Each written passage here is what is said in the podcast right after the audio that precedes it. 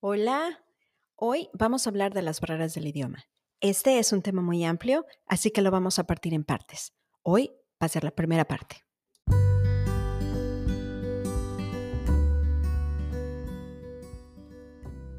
Soy Aida Mosier y estás escuchando Viviendo entre Culturas. Hola y bienvenidos. Viviendo entre Culturas es un podcast para todos aquellos en relaciones biculturales, donde termina siendo ni de aquí ni de allá, sino que quedas atrapado justo en medio de ambas culturas. Tendremos conversaciones sobre los efectos de la migración, las relaciones biculturales, las barreras del idioma, la crianza de niños biculturales y bilingües, los choques culturales y la permanencia. Soy tu anfitriona, Aida Mosier, inmigrante, mexicana, coach de vida, mamá, profesional y lo más importante, ser humano, justo igual que tú. Quiero ayudarte a crear una cultura única en la que no solo encajes, sino en la que pertenezcas completamente.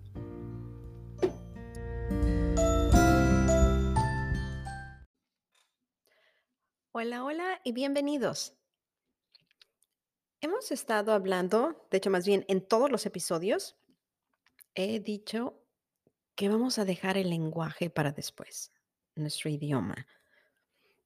Así que yo creo que después llegó, hoy vamos a hablar del idioma. Vamos a hacerlo esto en partes porque las barreras del idioma son tan grandes y el idioma es tan, tan importante cuando estamos hablando de nuestra, de nuestra identidad que creo que vale la pena. El idioma es fundamental en nuestra, en nuestra identidad.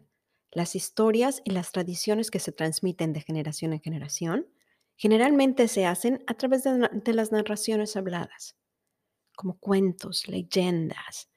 El lenguaje es la forma principal en la que nos comunicamos con los demás, la forma en que conocemos a la gente, cómo hacemos amigos, cómo interactuamos con los demás, cómo nos expresamos cómo expresamos nuestros sentimientos. Tenemos que, es muy importante. Cada idioma tiene sus propios matices, ¿cierto? Sus propios, sus propios problemas, sus propias diferencias. Y no solo es el idioma, sino la región en lo que se habla el que lo hace único. Por ejemplo, cuando estamos hablando de inglés, podemos ver el inglés o escuchar a un británico, a un americano, a un neozelandés, y un australiano a un jamaiquino, y a pesar de que todos están hablando inglés, se escuchan completamente diferentes. Es lo mismo si escuchamos español de España a un mexicano, a un colombiano, a un venezolano, a un uruguayo. Todos tenemos no solamente el idioma, sino nuestras propias frases, que se puede oír completamente diferente a lo que estamos, o puede significar algo completamente distinto. De hecho, hay algunas expresiones en un idioma que no se pueden traducir completamente al otro idioma, tal vez porque la palabra no, no, exista, porque es algo completamente cultural. Son, son frases y palabras que no son completamente traducibles. Es más, ve una película traducida, una película doblada, y vamos a notar que muchas veces hay momentos en que la intensidad o el significado de la escena cambia, algunas veces ligeramente y otras completamente, cuando la vemos en el idioma original que cuando la vemos doblada. Entonces, si el lenguaje es nuestra forma principal de comunicarnos y estamos usando un idioma que no es el nativo para nosotros, las posibilidades de frustración, de una mala interpretación o de no tener ese sentido de pertenencia son bastante altas. Entonces, deja que te pregunte algo. ¿Alguna vez has ido al cine y no entiendes una palabra? Y te volteas y le preguntas a alguien, ¿qué dijo? ¿O has escuchado una canción y no la entiendes 100%? Digo, seamos honestos. Todos creamos nuestras propias letras cuando estamos cantando, porque la mayor parte de las veces no entendemos lo que dicen, ya sea porque el, el artista habla muy rápido, porque tiene una voz muy bajita, porque la música está muy alta, pero pues es muy normal que no, no entendamos al 100% lo que estamos oyendo tanto en la televisión como en la radio. Entonces, el problema de la comunicación muchas veces no es que pronunciemos mal las cosas o cuál es el acento que tenemos, sino que asumimos ciertas cosas porque no estamos entendiendo lo que nos dicen. Sale cuando estamos viendo la película y nos volteamos y le preguntamos a la persona que está junto a nosotros, ¿qué dijo? Porque no entendimos. Entonces, asumimos que no estamos entendiendo, lo hacemos sobre nosotros. Pensamos que estamos haciendo algo mal, que no entendemos el idioma. La mayoría de las veces, si no entendemos una palabra, nuestra mente enseguida va a, híjole, no entiendo. Últimamente he escuchado muchas mujeres decir, ojalá hablara mejor el idioma para poderme entender mejor con mi pareja. Si tan solo supiera hablar inglés mejor, podría comunicarme mejor con mi pareja. Y un montón de versiones de exactamente lo mismo. Estos son pensamientos que nos vienen normalmente cuando estamos frustrados porque estamos discutiendo, porque estamos malinterpretando algo que nos están diciendo o porque pensamos que no podemos dar el mensaje que queremos porque no conocemos el lenguaje completamente. Lo hacemos que sea completamente acerca de nosotros.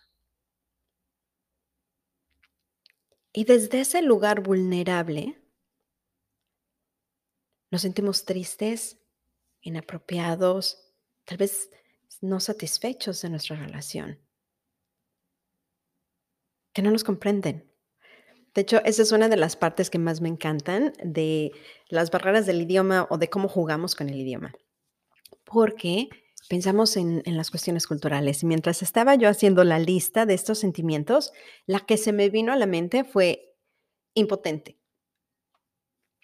Impotente en español quiere decir que, que siento que no puedo hacer nada, que no tengo el poder para hacerlo.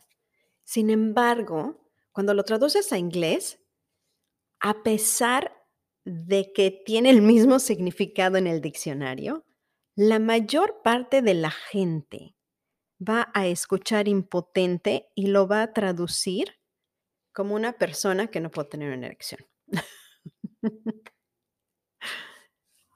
La otra palabra que se me vino a la mente, porque es un error que yo cometí muchas veces, porque solemos ver palabras que se parecen o que tienen la misma raíz y las utilizamos intercambiablemente.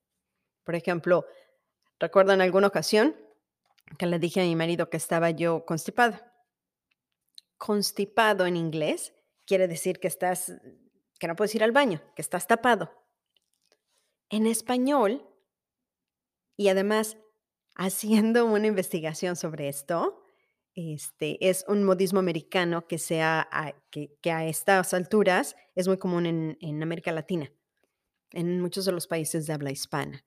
No sé si es últimamente o si es normal, pero parece que en muchos latines de habla hispana el estar constipado es lo mismo, es el estar estreñido.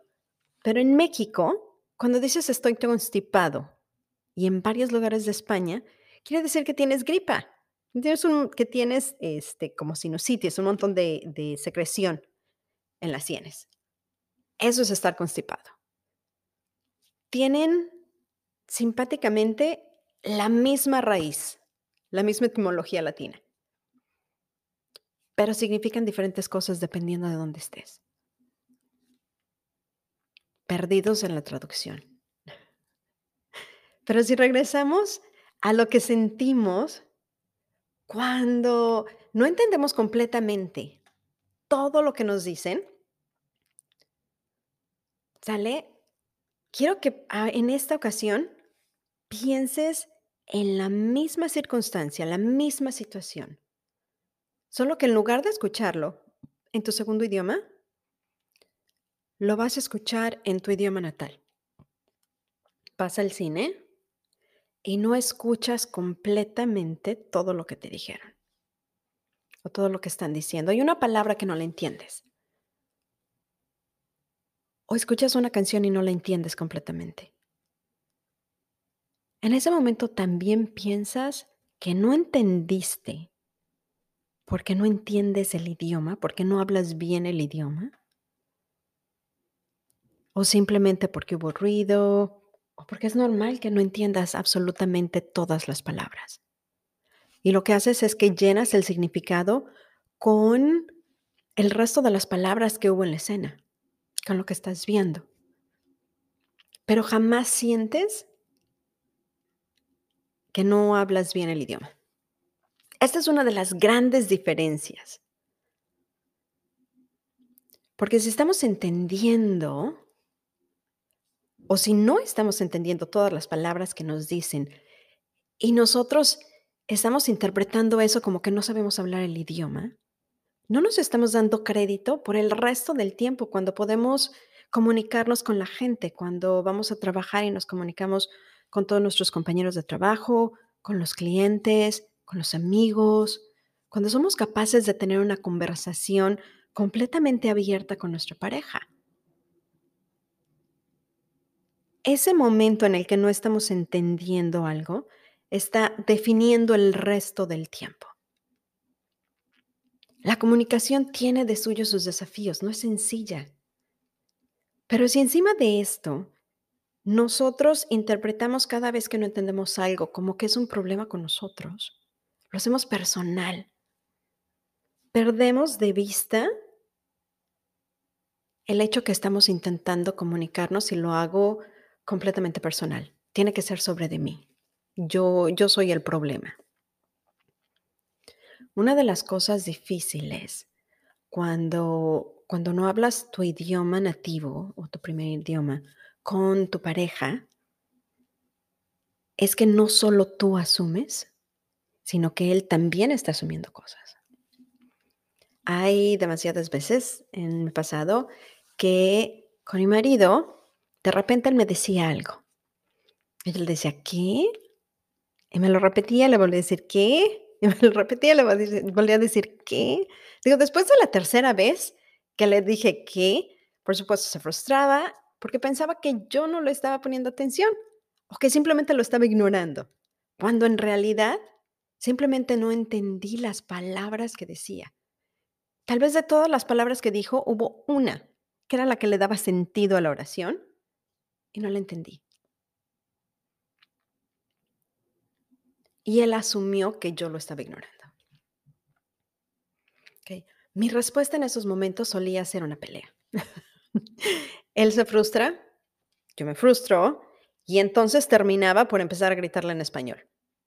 Decía, ajá, si es tan fácil, a ver, tú hablas español, te lo voy a decir en español para que entonces pueda, pueda comunicarme propiamente.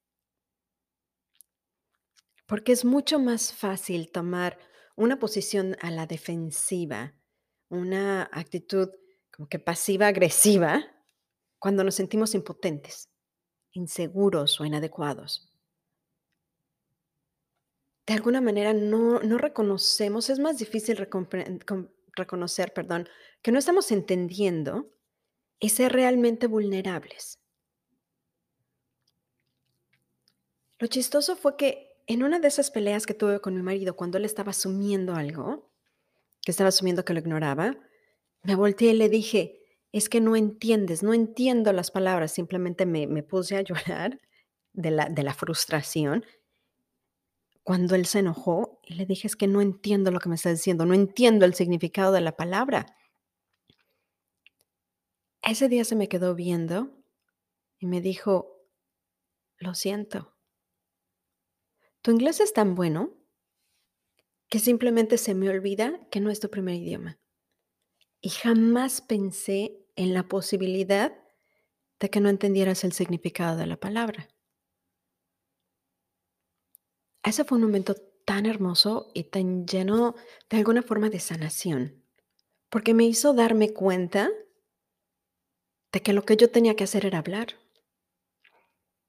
Este hecho solo fue una vez, tuvimos muchas peleas antes, donde los 2 nos poníamos a la defensiva.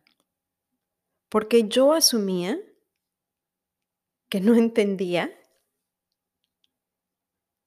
y él asumía que yo lo estaba ignorando. Entonces, los 2 estamos asumiendo cosas que no tienen nada que ver, en lugar de aclarar la situación. Porque lo que único que estaba pasando es que no nos estábamos comunicando. La comunicación es un arte. Por eso el idioma es tan importante. Porque si es lo que usamos para comunicarnos, si no estamos hablando el mismo, si no lo estamos entendiendo, la comunicación simplemente no existe. Yo me hago mi historia y tú te haces tu historia y entonces nos peleamos en la mitad. Comprender cuáles son tus patrones cuando nos estamos comunicando es el primer lugar para poder ayudar a la barrera del idioma. Reconociendo que el idioma principal que usamos para comunicarnos en, pareja no es mi idioma o no es su idioma principal, es súper importante. Porque en ese momento podemos empezar a ver cómo vamos a buscar formas para que la comunicación fluya mejor. Deteniéndonos, haciendo preguntas cuando notemos que nuestra mente empieza, empieza a dar de vueltas, empieza a ofrecernos pensamientos que no nos ayudan en lo más mínimo, como no me entiendes, no me estás entendiendo, no entiendo lo que me estás diciendo. Este, claro, nunca me entiendes. Cuando notemos que empezamos a hacer esto, antes de decir nada, vamos a detenernos, a respirar y a buscar qué es realmente lo que está pasando. Podemos hacer preguntas como, oye, no entiendo esta palabra o no conozco esta palabra. ¿Qué quiere decir? O me repites la palabra porque no, no escuché. ¿Qué significa? O creo que estoy haciendo suposiciones, no, no estoy segura que estoy entendiendo. Para empezar a, a practicar el realmente escuchar y el poder hacer preguntas cuando sentimos que no entendemos, en lugar de simplemente asumir, va a hacer que nuestra comunicación empiece a ser más limpia.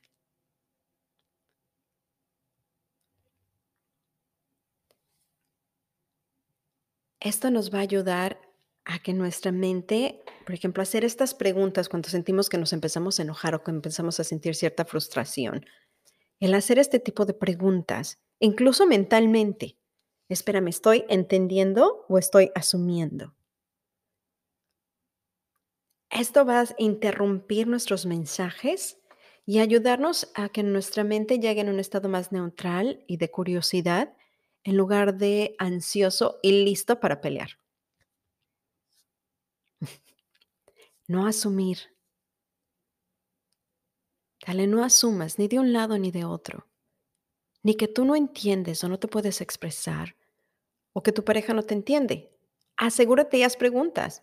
Y si es posible, empieza a hablar con tu pareja también sobre las barreras que estás teniendo, las barreras del idioma, porque muchas veces lo damos por sentado, sobre todo después de varios años al principio, cuando estás empezando a hablar un idioma, es mucho más fácil porque todo mundo asume, incluyéndote a ti, que no vas a entender. Pero después, asumes que ya deberías de saberlo todo. O tu pareja asume que ya lo sabes. Entonces, hablando con tu pareja para decirle cuáles son las cosas que estás experimentando, que a veces son difíciles, puede empezar a bajar esa barrera y empezar a experimentar una comunicación más abierta. Ahora, esto no, pasa del, no, es, un cambio que pasa de la noche a la mañana. Son pequeños pasos. Son pequeños pasos en ese camino a tener una, una comunicación abierta para poder crear una hermosa relación. Increíblemente importante cuando el idioma que estás usando entre pareja no es tu primer idioma. Bueno, amigos, nos estamos viendo. Nos vemos la próxima semana. Ya saben, me encantaría escuchar tus comentarios, cuáles han sido tus experiencias y saber si el podcast te está ayudando o que se lo mandes a alguien que pienses que puede ayudarle. Cuídense mucho y nos vemos hasta la próxima.